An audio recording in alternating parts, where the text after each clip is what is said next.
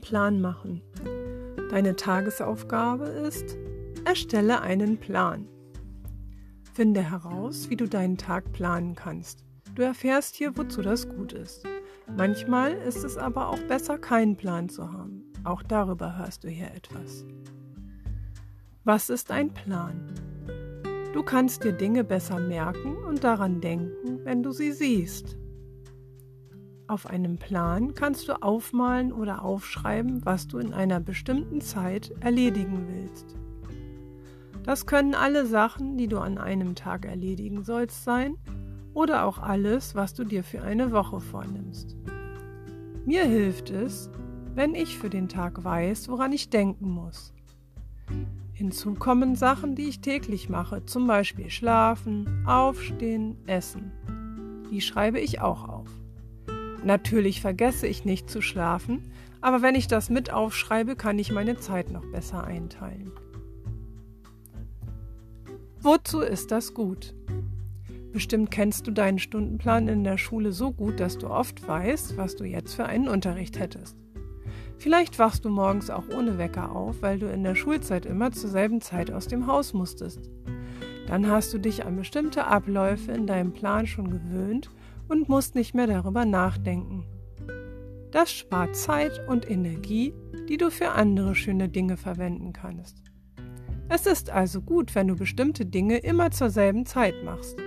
Zum Beispiel legst du mit deinen Eltern zusammen fest, wann du an deinen Aufgaben in der Anton-App arbeitest oder wann sie Zeit haben, deinen Wochenplan mit dir zu bearbeiten. Damit alle daran denken, schreib dir das auf einen Plan.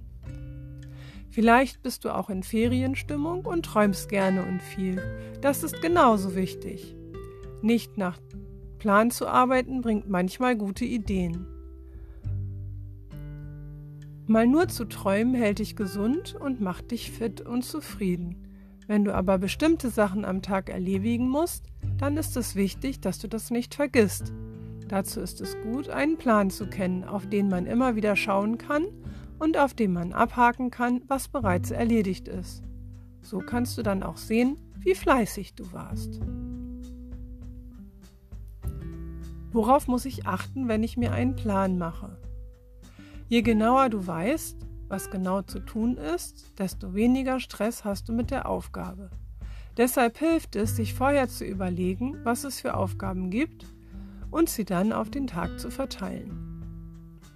Denke daran, dass es weniger Energie kostet, wenn du die Dinge möglichst jeden Tag zur selben Uhrzeit machst. Zum Beispiel 8 Uhr aufstehen, 8.30 Uhr frühstücken, 9 Uhr den Blog lesen oder hören, 10 Uhr Sport mit Alba, 11 Uhr eine Wochenplanaufgabe bearbeiten.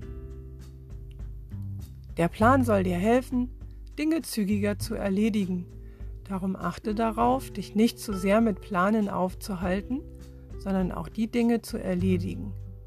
Viele Menschen machen auch den Fehler, dass sie sich zu viel vornehmen.